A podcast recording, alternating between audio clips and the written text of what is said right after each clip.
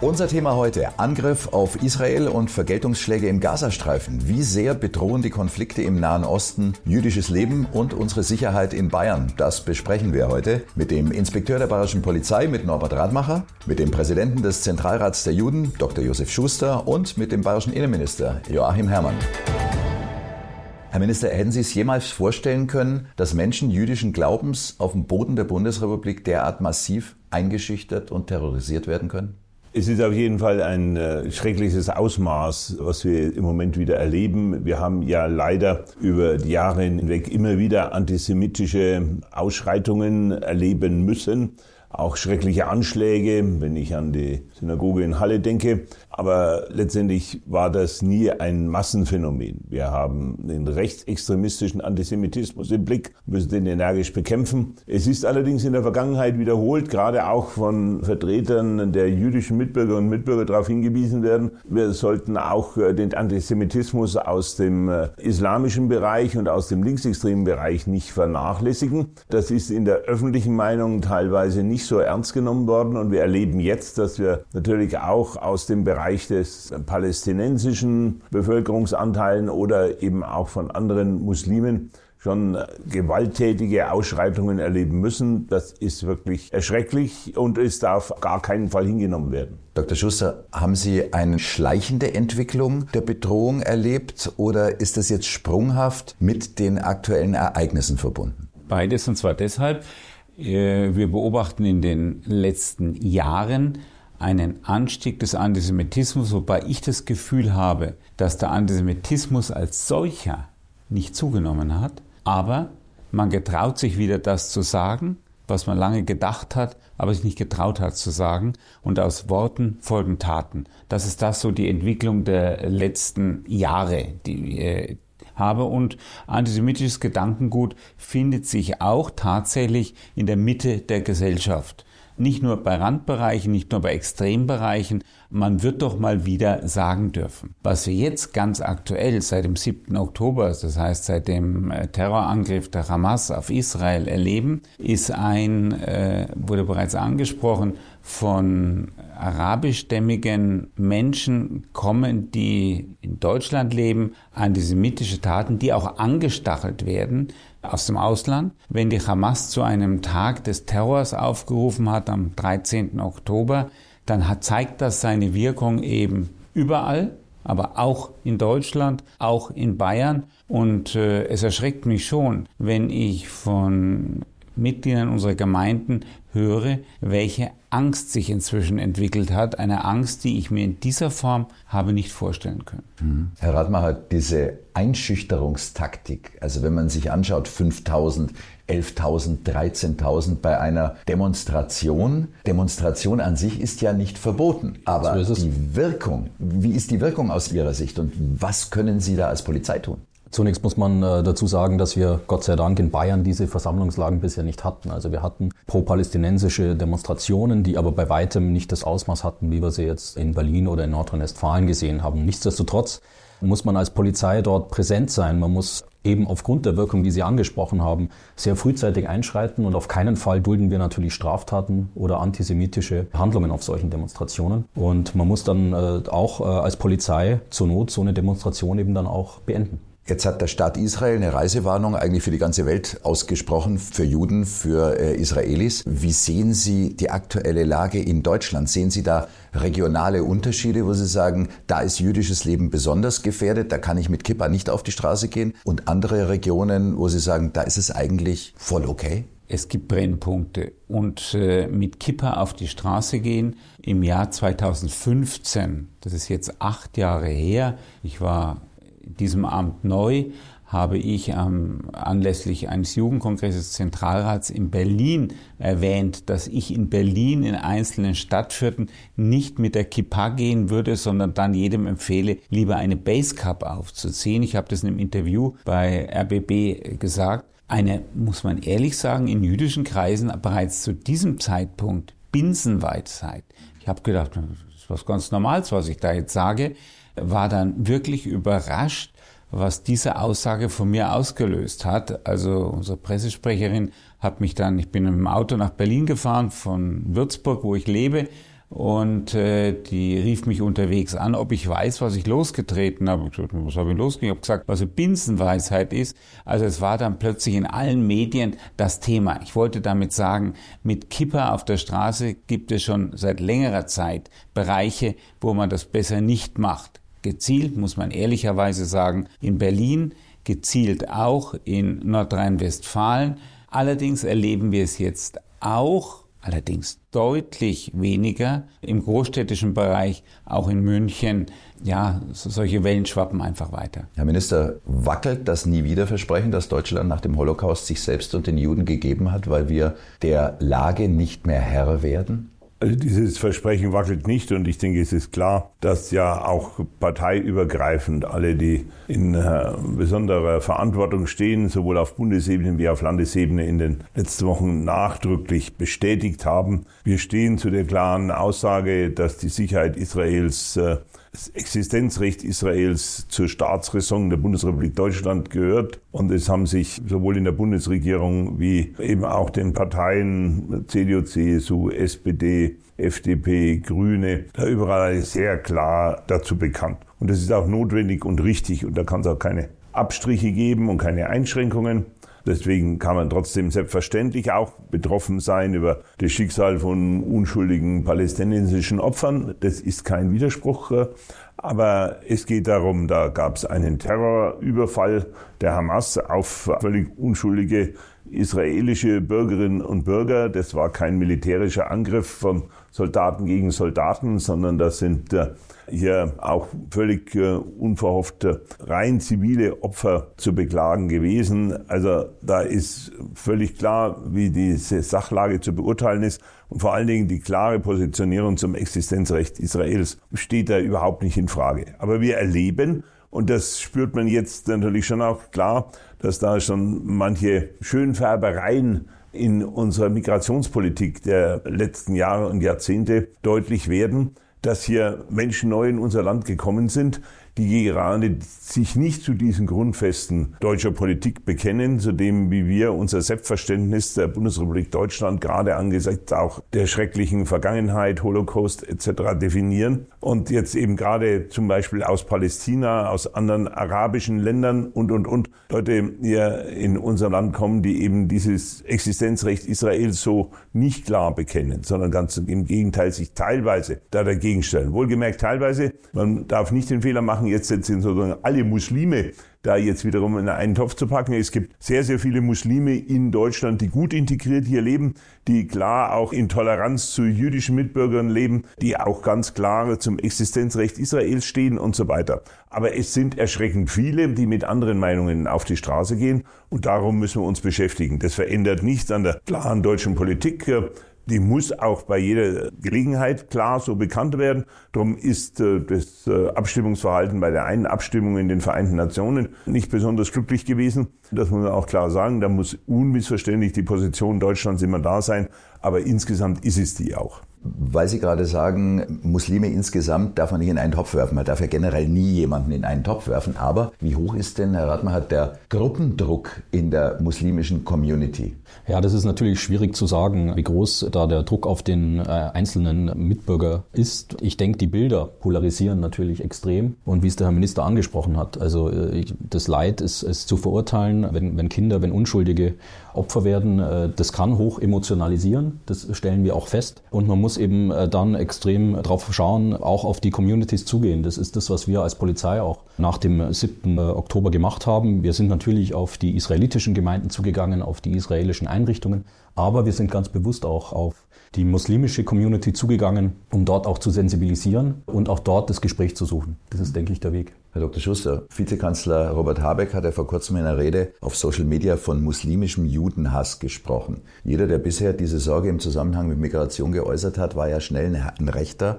und wurde auch von den Medien hart angegriffen. Wie bewerten Sie denn sein Statement? Also ich fand sein gesamtes Statement als äh, ja, bemerkenswert, herausragend, positiv herausragend.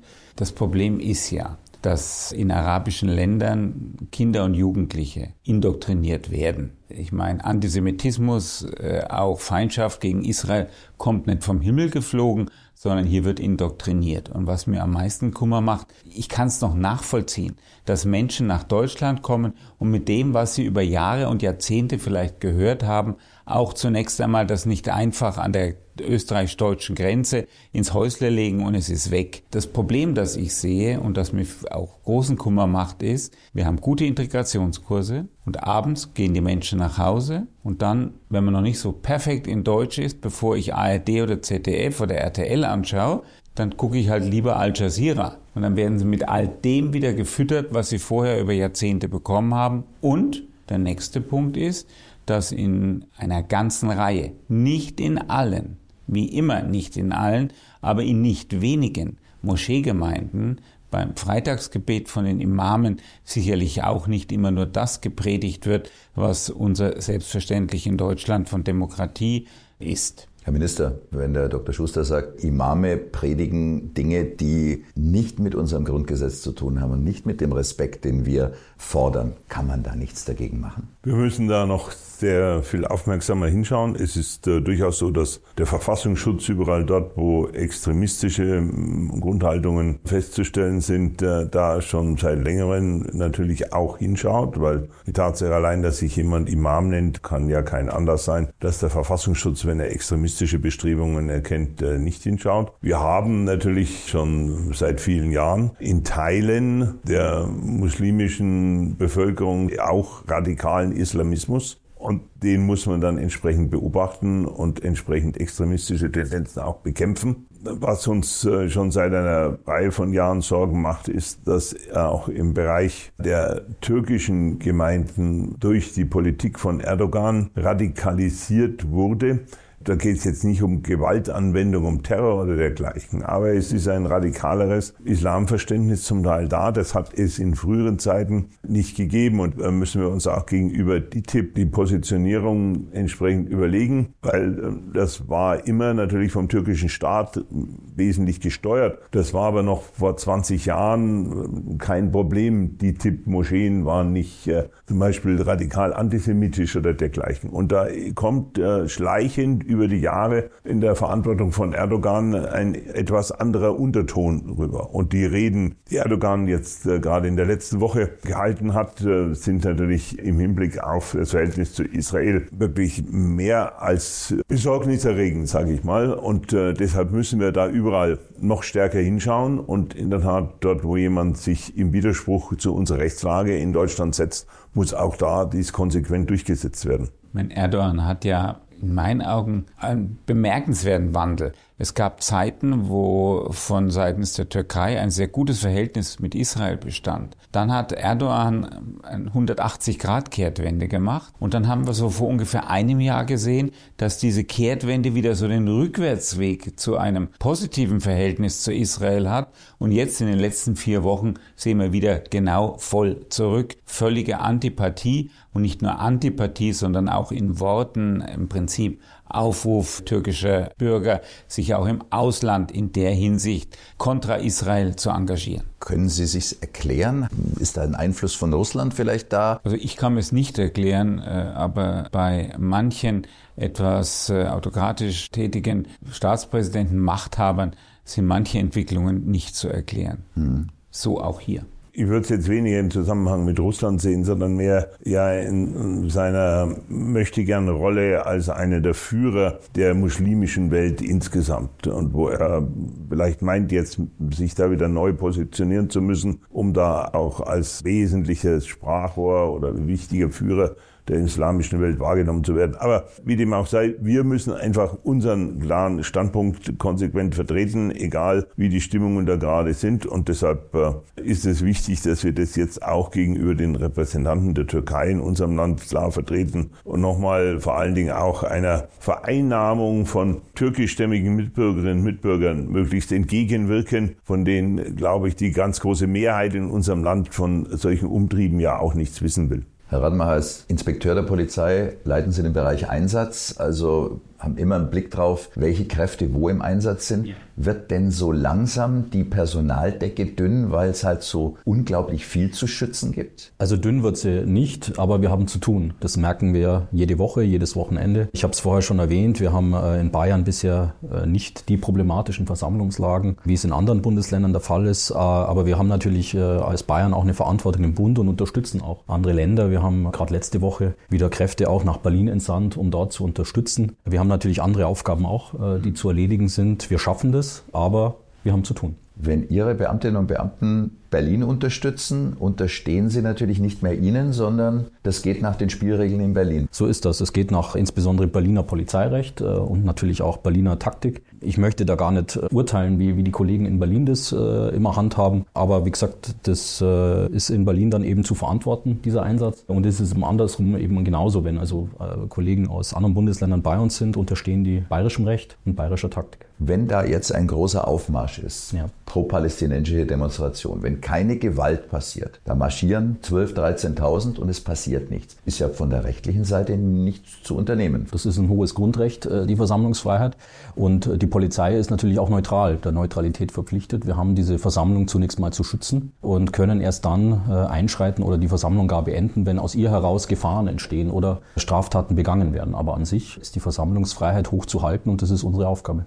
Herr Dr. Schuster. Spricht ja auch nichts gegen eine pro-palästinensische Demonstration. Ich glaube, wir sind uns einig, das, was die Zivilbevölkerung im Gazastreifen im Moment erlebt, ist wirklich ein Horror. Aber man darf auch nicht vergessen, und das ist der Punkt, der mir auffällt, dass er eigentlich kaum Erwähnung findet. Fakt ist, dass die Hamas ihre Zivilbevölkerung in Gaza selber als Schutzschild und als Geiseln benutzt, denn sie machen ihre Raketenbasis, machen ihre Quartiere ganz bewusst in der Nähe von Krankenhäusern, an Moscheen, an Wohnhäusern, sodass zwangsweise es dann auch zu Opfern bei der Zivilbevölkerung kommen kann. Das Risiko geht die Hamas ganz bewusst nimmt sie dieses in Kauf. Mhm. Jetzt ist der US-Außenminister Anthony Blinken ist jetzt bei Mahmoud Abbas auf Besuch, Überraschungsbesuch. Glauben Sie denn, dass irgendetwas Positives bewirkt werden kann? Jetzt sind wir nicht in der Kirche, mit dem Glauben ist jetzt schwer, aber man könnte sagen, hoffen, hoffen ja, ich hoffe es, denn die derzeitige Situation ist für alle Beteiligten, glaube ich, unerträglich. Ich äh, bin sicherlich nicht neutral, behaupte ich auch nicht. Aber ich verstehe, dass Israel einen solchen Terroranschlag mit 1400 Opfern nicht einfach so abschüttelt und sagt, naja, Pech gehabt. Das kann es nicht sein. Und ich kann mir vorstellen, wenn die Situation jetzt wäre, dass aus einem Nachbarland Bayerns es zu einem solchen Terroranschlag auf bayerischem Boden gekommen wäre, dann würde Bayern, dann würde die Bundesrepublik auch nicht einfach sagen, Pech gehabt, sondern müsste sich auch überlegen, wie sie darauf reagiert. Also insoweit verstehe ich völlig, dass großes Interesse besteht, die Hamas auszuschalten. Dass das jetzt leider auf beiden Seiten zu weiteren Opfern führt, ist das, was das Schlimme an der Situation ist. Wir besprechen zwar jetzt nicht Außenpolitik, aber vielleicht noch eine Vertiefung. USA strebt ja jetzt auch eher diese Zwei-Staaten-Lösung an. Israel, Palästinensergebiete. Ist so etwas überhaupt denkbar, solange es eine Hamas gibt? Genau das ist der Punkt. Genau so ist das der Punkt. Denn eine Hamas hat an allem Interesse, nur an keiner friedlichen Lösung. Deren einziges Ziel ist das Auslöschen des Staates Israel. Das ist das einzige Ziel das sie haben. Also mit einer Hamas eine Zwei-Staaten-Lösung kann ich mir überhaupt nicht vorstellen, denn eine Zwei-Staaten-Lösung verlangt ja auch, dass beide beteiligten Seiten, beide Staaten bereit sind, dann auch in friedlicher Koexistenz zu leben. Und solche Signale gibt es von der Hamas überhaupt nicht. Herr Minister, die friedliche Koexistenz, das wäre es ja eigentlich auch im Inland, wenn alle ihre Region friedlich ausüben würden, wenn es keine Möglichkeit zur Hetze und zur Einschüchterung gäbe, haben wir denn überhaupt die Rechtsmittel, um das, was wir uns als Staat vorstellen, umzusetzen gegen gewaltbereite Menschen? Nun, wir können natürlich von Deutschland aus ja nicht erzwingen, wie eine bestimmte Staatenlösung im Nahen Osten aussieht. Und äh, es wird ja viel auch äh, gemutmaßt, dass äh, die Hamas und dahinter der Iran äh, mit diesen Aktionen jetzt äh, gerade auch eine Annäherung, eine Entspannung zwischen Israel und anderen arabischen Staaten, wie zum Beispiel Saudi-Arabien, gerade torpedieren wollten und wollen, weil sie eben gerade einer solchen ja, Beruhigung der ganzen Situation und eine Entspannung ganz gezielt entgegenwirken wollen. Wir können das von Deutschland aus nicht erzwingen. Wir müssen eine klare Position äh, natürlich vertreten, dass wir eine Lösung immer nur mit einem klaren Existenzrecht Israels sehen und äh, deswegen sind eben solche auf Demos geäußerten Sprüche wie vom Fluss bis zum Meer, was ja bedeuten soll, also vom Jordan bis zum Mittelmeer, ist alles sozusagen nur Palästina und das bedeutet indirekt, damit ist ja für einen jüdischen Staat kein Platz mehr. Ich glaube, dass manchen, äh, auch in unserer deutschen Bevölkerung, der Sinngehalt eines solchen Spruches, wenn da erstmal einer sagt, vom Fluss bis zum Meer oder das Ganze auf Englisch, der sich zunächst gar nichts weiter dabei denkt, was das eigentlich bedeuten soll. Und deshalb ist es wichtig, dass wir über solche Dinge auch reden und sagen, gerade deswegen, weil das eigentlich der Sinngehalt ist, für Israelis ist dann da kein Platz mehr. Für einen israelischen Staat ist da kein Platz mehr. Deswegen ist sowas indiskutabel und deshalb können wir sowas auch nicht bei Demos als Leitspruch oder dergleichen akzeptieren. Darum müssen wir drüber reden, weil sicherlich vielleicht gerade die Details äh, des Nahostkonfliktes in den letzten Jahren nicht mehr so im Mittelpunkt auch der politischen Debatte in der Bundesrepublik Deutschland standen. Aber wir müssen darüber reden und deutlich machen, worum es da eigentlich geht und was damit natürlich auch ganz äh, subkutan äh, letztlich hier untergeschoben werden soll. Da ist es wichtig, Klartext zu sprechen und dem auch klar entgegenzutreten. Von Polizeiseite, was äh, kann da unternommen werden, wenn from the river to the sea skandiert wird, also vom Fluss zum Meer, oder wenn andere Vernichtungsplakate hochgehalten werden? Also die angesprochenen Vernichtungsplakate, das kann der Tatbestand einer Volksverhetzung sein. Äh, wenn das eben in Demonstrationen festgestellt wird, äh, wird da von der Polizeiseite das natürlich verfolgt. Man versucht die Person zu lokalisieren, gegebenenfalls festzunehmen und dann auch natürlich die Straftat zu verfolgen. Und wenn das eben in einer Demonstration zu einer Vielzahl solcher Straftaten kommt, kann man auch die Demonstration auflösen. Äh, das Zitat From the River to the Sea kann eben auch diesen Straftatbestand erfüllen. Da sagt die Rechtsprechung, da kommt es immer auf den Kontext drauf an. Das ist jetzt nur allein der Spruch, wohl noch keine Volksverhetzung, aber im Kontext kann das eine Straftat sein und die wird dann verfolgt. Justiz auch ein großes Thema. Justizminister Georg Eisenreich sagt, in der Migrationspolitik wurden seit 2015 gravierende Fehler gemacht. Die Frage, waren wir zu lange tolerant gegenüber Intoleranten? Wie würden Sie es einschätzen, Herr Dr. Schuster? Würde ich nicht sagen, würde ich nicht sagen. Ich selber habe ja zunächst 15, 16 bei der Migrationswelle eigentlich die Sorge geäußert, dass wir uns damit Antisemitismus ins Land holen. Und war eigentlich positiv überrascht, dass wir in den letzten Jahren von dieser Seite einen Anstieg des Antisemitismus nicht beobachtet haben, von arabischer Seite. Das gab es ja schon immer, aber also irgendeine wesentliche Veränderung ist mir nicht aufgefallen. Allerdings, was wir jetzt erleben, muss man doch retrospektiv sagen, ja, vielleicht haben wir uns da Palois in den Pelz geholt. Vor allem, wenn man jetzt die Demonstrationen in Essen sich anschaut, wo Männer und Frauen getrennt marschieren, wo ein Kalifat gefordert wird. Was macht das mit einem, wenn man sowas sieht, auf deutschem Boden? Es erschüttert, es erschüttert. Aber ich denke, da ist äh, A, die Polizei gefragt, aber es ist nicht nur die Polizei, die gefragt ist. Die Polizei ist der erste Schritt, ein wichtiger Schritt, aber es geht weiter. Und das ist, bei mir sind das die Gerichte. Und wo ich ehrlicherweise unverändert einen Schwachpunkt sehe, ist bei der Strafverfolgung seitens der Gerichte.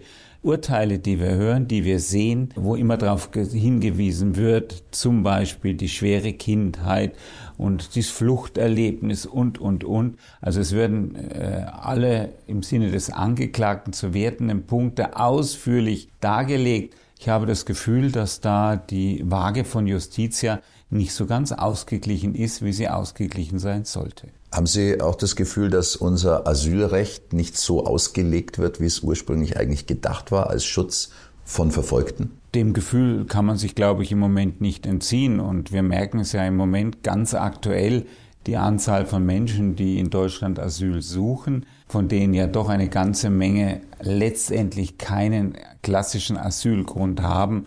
Also die Überlegungen hier eine Veränderung in der Gesetzgebung durchzuführen, halte ich für richtig.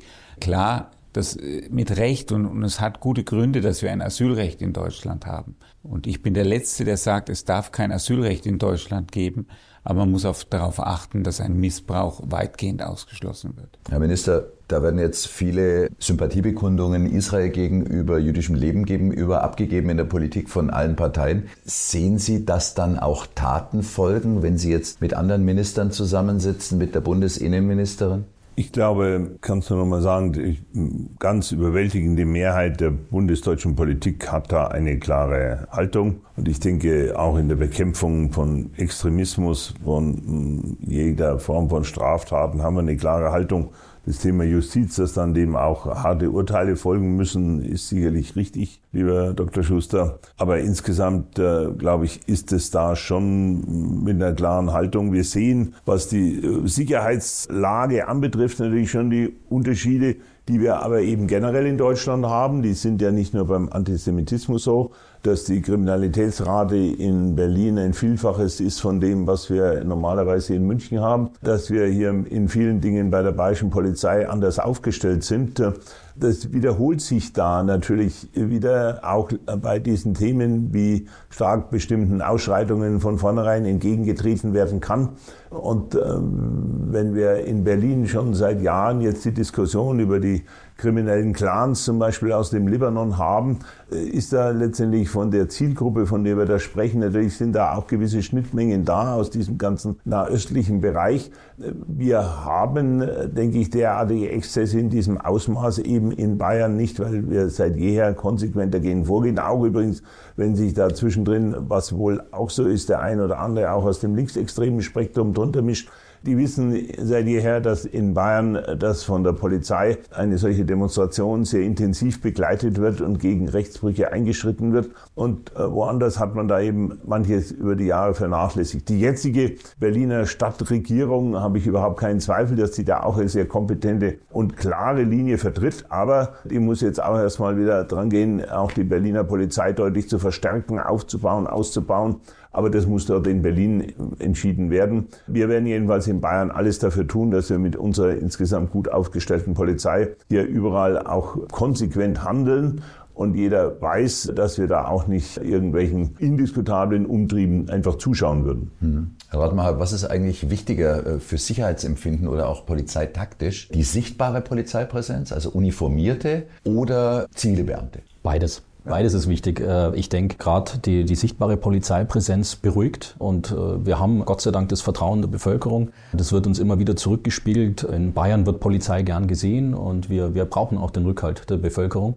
Wir leben auch von den Hinweisen und es darf da keine Hemmung geben, einen Polizisten in München auf der Straße anzusprechen. Wenn ich aber entsprechende Straftaten äh, verfolgen möchte, brauche ich natürlich auch taktisch eine zivile Komponente. Ich muss dann auch mal verdeckt arbeiten. Also insofern ist beides wichtig und beides essentiell und beides wird von uns natürlich auch konsequent vollzogen. Also das mit der uniformierten und zivilen Polizei, wobei ich die uniformierte Polizei ganz besonders wichtig sehe, ja. zum Beispiel beim Schutz jüdischer Einrichtungen. Das ist so, ja. Wir haben das nach dem Attentat von Halle vor vier Jahren erlebt, dass ja da sehr schnell, Bundesinnenminister Seehofer hat es ja zusammen mit den Länderinnenministern wirklich innerhalb von einer Woche auf die Beine gestellt, ein erhöhter Schutz für jüdische Einrichtungen, und zwar durch uniformierte Beamte. Und der uniformierte Beamte hat in meinen Augen zwei Vorteile. Er bietet hier den Vorteil A, den Besuchern des Gemeindezentrums, also den jüdischen Bürgern, ein Schutzempfinden zu geben, das da ist. Das haben wir damals ganz schnell gemerkt. Aber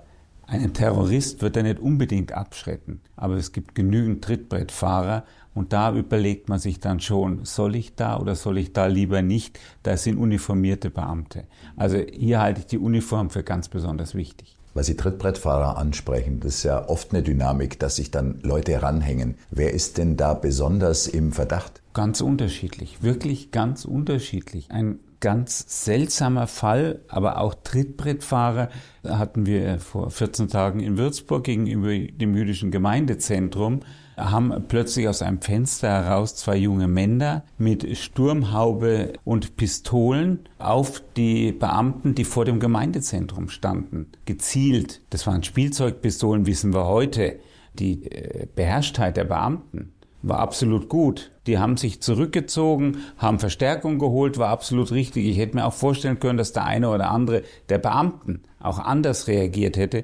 Das waren junge Leute, die haben eine Geburtstagsfeier gemacht und es war inzwischen früh um neun. Da kann man sich vorstellen, diese Geburtstagsfeier hat etwas länger gedauert und war nicht nur mit Coca-Cola und Mineralwasser, also sie waren alkoholisiert. Aber das ist dann auch ein Trittbrettfahrer der eigentlich politisch gar nichts will, sondern nur ein Spinner. Wie wichtig ist da, dass die Polizei die Nerven bewahrt? Ich könnte mir vorstellen, in den USA wäre so eine Situation anders ausgegangen. Das ist essentiell. Äh, darum legen wir Wert darauf, dass unsere Kolleginnen und Kollegen eben entsprechend gut ausgebildet sind und auch immer wieder fortgebildet werden für solche Situationen, wie es der Herr Dr. Schuster geschildert hat. Und da ist es eben ganz wichtig, äh, dass die Kollegen eben professionell und mit Fingerspitzengefühl arbeiten und das funktioniert in der Regel ganz gut bei uns. Dr. Schuster, noch eine Frage zur Prävention auf der einen Seite Beamtinnen und Beamte sichtbar zum Schutz, aber wäre nicht eine sehr große Prävention der Dialog mit den Imamen, mit den Muslimen in Deutschland? Gibt es da einen Austausch zwischen ihnen und wie bekennen sich Imame dann? Also es gibt einen Austausch, es gibt vom Zentralrat der Juden ein Projekt, Shalom Aleikum,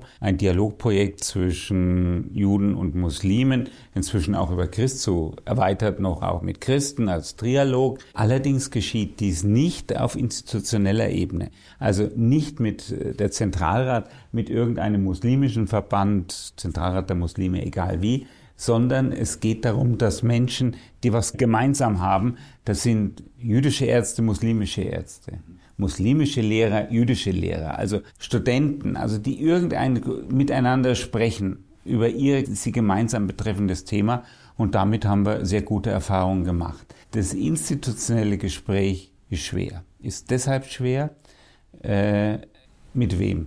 Zum Beispiel, ja, einer der führenden Persönlichkeiten ist Herr Masiek vom Zentralrat der Muslime. Nun muss man wissen, dass der Zentralrat der Muslime, hier gibt es unterschiedliche Schätzungen, wenn wir großzügig sind, etwa zwei Prozent der Moscheegemeinden in Deutschland vertritt. Also bei weitem, bei weitem nicht die Mehrheit. Und in den Moscheegemeinden, die hier vertreten werden, sind zum Beispiel auch Muslimbrüder. Und was dort gepredigt wird, können wir uns gut vorstellen. Also das ehrliche und offene Gespräch mit muslimischen Verbänden ist schwierig. Und wenn wir das erlebt haben nach dem 7. Oktober, wie muslimische Verbände laut geschwiegen haben, im Prinzip sich gar nicht artikuliert haben, dann ist das auch ein Zeichen, dass hier das Gespräch als solches, wie es wünschenswert wäre, schwierig ist. Das Ganze ist natürlich ganz anders im individuellen Bereich. Drum, äh, Minister hat es vorhin gesagt, wir dürfen Muslime nicht unter Generalverdacht stellen. Ich selber habe äh, auch muslimische Freunde. Wir verstehen uns sehr gut. Gut, das ist eine Exil-Iranerin konkret, da ist auch die politische Situation. Ich hatte einen Studienkollegen, der war, äh, aus, stammte aus dem Irak. Wir haben uns bestens verstanden. Wir haben auch ab und zu bei einer Klausur mal gespickt, der eine vom anderen konnten uns über alles unterhalten. Beim Thema Israel hatten wir völlig konträre Meinungen, aber auch das konnte man diskutieren. Aber ansonsten haben wir uns bestens verstanden. Also im individuellen funktioniert das sehr gut. Herr Minister, wie sehr macht Sie das nachdenklich, dass dann zum Beispiel Fridays for Future Greta Thunberg äh, plötzlich anti-israelische Töne anschlägt, die ja sehr gehört wird, auch in Deutschland von Jugendlichen? Ich denke, das hat äh, viele in unserem Land sehr betroffen gemacht, zeigt aber natürlich auch, dass eben äh, in Teilen dieser Bewegung, in Teilen, ich betone das äh, natürlich, es ohnehin ja auch äh, schon engere Beziehungen auch in den linksextremen Bereich hinein gibt. Und da bin ich dann natürlich schnell auch in der Tat bei einem zum Teil völlig anderen Weltbild und völlig anderen Vorstellungen. Es ist gut, äh, dass sich wesentliche Teile von der deutschen Fridays for Future davon klar distanziert haben und erklärt haben, dass sie das für völlig falsch halten. Aber es zeigt eben auch, dass man äh, diese politischen Strömungen äh, schon immer mit beachten muss es sind eben bei Fridays for Future nicht nur Freunde des Klimaschutzes unterwegs, sondern da sind eine ganze Menge auch dabei, die halt Teile eines völlig anderen, auch äh, ziemlich extrem linken Weltbildes und da gehört eben vielfach auch eine sehr einseitige Positionierung äh, für radikal palästinensische muslimische Vorstellungen dazu. Herr Radmacher, wenn Sie Demonstrationen schützen, unter anderem ja auch von Fridays for Future. Merkt man da bei gewissen Demos, dass sich was verändert, dass sie vielleicht unterwandert werden, dass sie auch instrumentalisiert werden? Also was wir merken ist schon, äh, wie es der Herr Minister angesprochen hat, dass der Versuch auf jeden Fall da ist. Ja. Ich, äh, Für den Klimaschutz einzutreten ist eine noble Aufgabe und noble Geste und auch dafür auf die Straße zu gehen. Aber leider ist es halt so, dass extreme Kräfte immer wieder versuchen, dort dann vermehrt Einfluss zu bekommen bei solchen Versammlungen, auch bei solchen Bewegungen. Und das beobachten wir natürlich und da haben wir ein Auge drauf. Jetzt können gewisse radikale Organisationen, Vereine können verboten werden. Man kann aber natürlich nichts gegen die Beeinflussung durch Social Media machen. Wie groß ist denn da die Bedrohung? Das muss man auf jeden Fall sehr sorgfältig beobachten. Es ist schon besorgniserregend, weil äh, sich einerseits das, was positiv ja zu sehen ist an Social Media, die äh, noch viel umfassendere Meinungsvielfalt, die Informationsmöglichkeiten rund um den Globus natürlich auch dazu führen, dass es zum Teil kaum mehr wirklich alles auch nur zu beobachten ist, was da alles kommuniziert wird wer da alle auch versucht wird zu instrumentalisieren. Und hier erleben wir das natürlich wesentlich mehr. Auch leider Hass und Hetze, als früher über konventionelle Kommunikation inzwischen verbreitet wird. Und deshalb erleben wir im Moment natürlich, dass auch Social Media massiv ähm, für radikale Positionen entsprechend instrumentalisiert werden, dass hier sehr viel entsprechend, äh, ohne dass der Staat es unmittelbar kontrollieren oder eingreifen kann, auch in unserem Land verbreitet wird, in ganz Europa, weltweit und von mancher Seite allerdings von staatlicher Seite auch noch zusätzlich geschürt wird. Also das ist äh, in der Tat sehr besorgniserregend und umso wichtiger ist, dass wir da natürlich auch äh, in der öffentlichen Debatte massiv dagegenhalten von staatlicher Seite geschürt. Da äh, beziehen Sie sich wahrscheinlich darauf, was der türkische Präsident Erdogan auch gesagt hat. Der Sieg wird den Gläubigen gehören. Man kann es ja auch immer interpretieren. Er kann ja dann auch sagen, aber so habe ich es ja gar nicht gemeint. Aber alle Bilder, alle Statements, die so über Social Media verbreitet werden, haben natürlich eine gewisse Wirkung. Äh, welche Wirkung hat denn aus Ihrer Sicht der Gegenschlag der israelischen Regierung im Gazastreifen, der ja auch schreckliche Bilder produziert? Ja klar. Und äh, ich letztendlich überrascht nicht. Am, am 7. Oktober, am 8. Oktober war ja sofort okay. Es war eine einhellige Meinung der Verurteilung der Hamas. Aber in den Äußerungen kam, jetzt ist die Stimmung da, jetzt ist die Stimmung so. Und diese Stimmung wird ganz schnell kippen. Und genau das ist, was wir jetzt im Moment erleben. Wir hatten ja schon gesagt, diese Bilder, die hier ja nicht nur produziert werden, die da sind, die natürlich auch bewusst gezeigt werden, weil sie Stimmungsmache sein soll, machen sollen, sind, äh, führen natürlich zu schrecklichen auch Emotionen. Aber Ursache und Wirkung darf man nicht vergessen. Wenn Sie zum Nahostkonflikt schauen, wenn Sie auf Israel schauen, aus Ihrer Sicht, welche Fehler macht Israel im Umgang mit den Palästinensern vor Ort? Ich glaube, das Hauptproblem jetzt ganz konkret war, und ich verstehe es immer noch nicht, dass man in Israel vor dem 7. Oktober eine, vor einem solchen Terroranschlag überhaupt anscheinend nichts mitbekommen hat. Also das war, äh, wer Israel kennt, wer das Militär kennt, wer den israelischen Geheimdienst kennt, dass hier überhaupt nichts vorher irgendwo man geahnt hat, ist schon erschreckend. Das ist für mich eigentlich das Erschreckendste, denn Israel war immer in der Situation, von vornherein gefeit zu sein, dass es zu irgendeinem Anschlag von den Nachbarländern herkommt. Dass man hier so überrascht wurde, das war in meinen Augen das Schlimmste. Israel hatte das Problem, ein Problem der Demokratie, und zwar das Problem der Demonstrationen der letzten Monate in Zusammenhang mit dieser für mich nicht verständlichen geplanten Justizreform, das natürlich viele Kräfte gebunden hat und auch abgelenkt hat, glaube ich, von vielen anderen Dingen. Und das machte natürlich dann auch die Möglichkeit, vulnerabel zu sein für solche Dinge. Äh, wenn Sie mich fragen, ich habe das auch vorher natürlich gesagt, von dieser Justizreform halte ich gar nichts. Ich habe es auch bei seinem Besuch im Frühjahr diesen Jahres Netanyahu in Berlin selber gesagt. Mir war klar, dass das, wenn ich ihm sage, ihn so viel interessiert, als wenn ich sie frage, ob es gestern geregnet hat oder nicht. Aber trotzdem hielt ich es schon für wichtig zu artikulieren. Meine Kollegin aus Italien hat es zwei Tage vorher in Rom genauso getan. Aber wir haben ja gesehen, wie er hier auch auf diese Massenproteste im eigenen Land nicht reagiert hat. Ich sehe das als eine der Mitursachen. Das würde ich schon sagen, dass hier politisch Fehler gemacht wurden. Über Ursachen haben wir gesprochen, über Wirkungen haben wir gesprochen, äh, perspektivisch jetzt. Wie sicher kann sich die bayerische Bevölkerung und die Jüdinnen und Juden sein, dass sie von der Polizei weiterhin gut geschützt werden?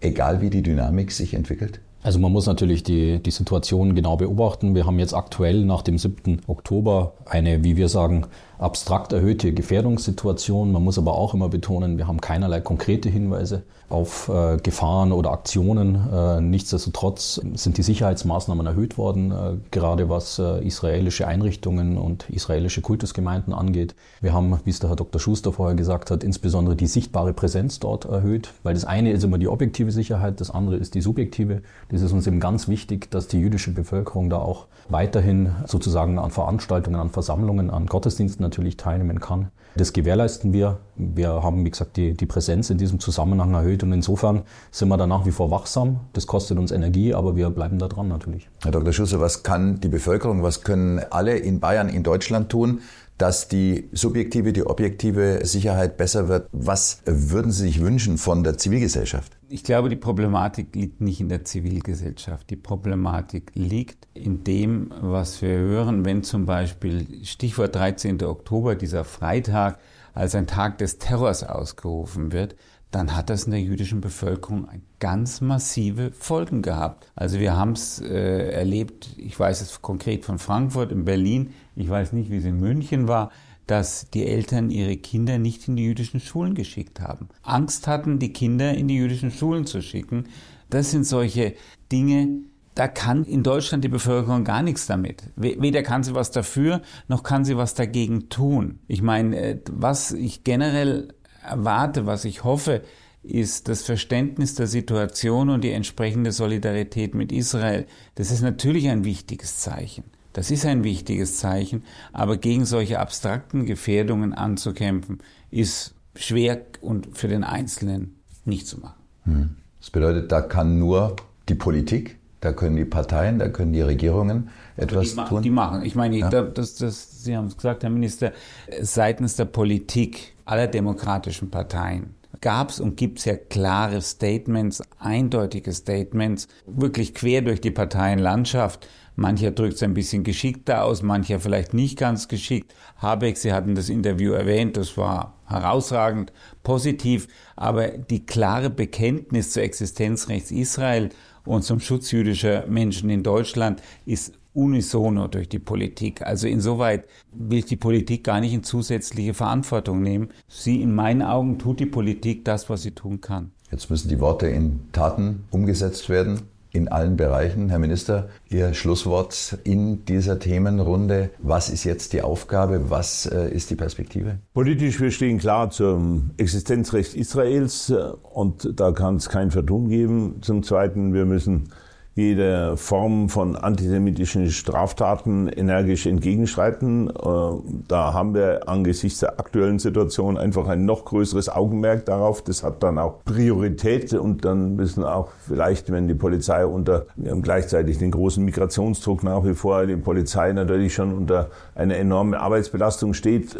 Das steht jetzt im Vordergrund, das ist wichtig. Gerade da müssen wir überall Flagge zeigen und äh, ansonsten natürlich auch mit engagierten Debatten im Alltag dazu beitragen, dass das nicht nur von der Politik irgendwie quasi verordnet wird, sondern dass wir wirklich werben in der Bevölkerung dafür, auch bei denen, die sich bisher mit diesen Fragen weniger beschäftigt haben, warum diese Haltung in Deutschland äh, die klare Grundlage unserer Politik ist, warum die richtig ist, warum es wichtig ist, dass wir uns dafür entsprechend einsetzen. Das müssen wir leben, das müssen wir im Alltag auch leben, nicht nur, wenn man sozusagen berufsmäßig zur Demo geht, sondern das muss im Alltag auch entsprechend gelebt werden. Wir wollen mit unseren jüdischen Mitbürgerinnen und Mitbürgern auch mit unseren muslimischen Mitbürgerinnen und Mitbürgern in Frieden, gegenseitigen Respekt und Toleranz zusammenleben. Damit wir das können, müssten natürlich Straftäter, also die vielleicht äh, schwer straffällig geworden sind, auch äh, außer Landes gebracht werden können. Glauben Sie, dass das irgendwann mal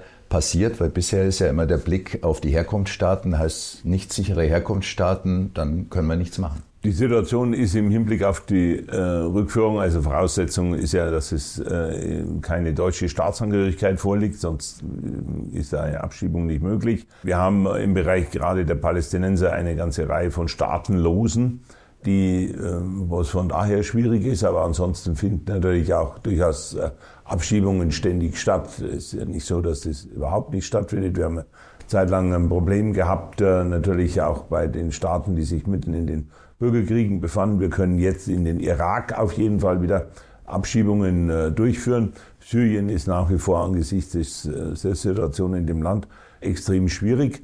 Aber klar ist zunächst einmal auf jeden Fall, wir müssen Straftaten klar entgegentreten und dann, wenn es entsprechende schwere Straftaten gibt, die Leute auf jeden Fall erstmal hinter Gitter bringen. Und wo immer möglich, wenn sie ausländischer Herkunft sind, wollen wir sie dann auch in ihre Heimat zurückschicken. Also ich glaube, die Justiz, die Gerichte, ich habe, ich sage immer Justiz, Minister Eisenreich hat mich dafür neulich gerügt.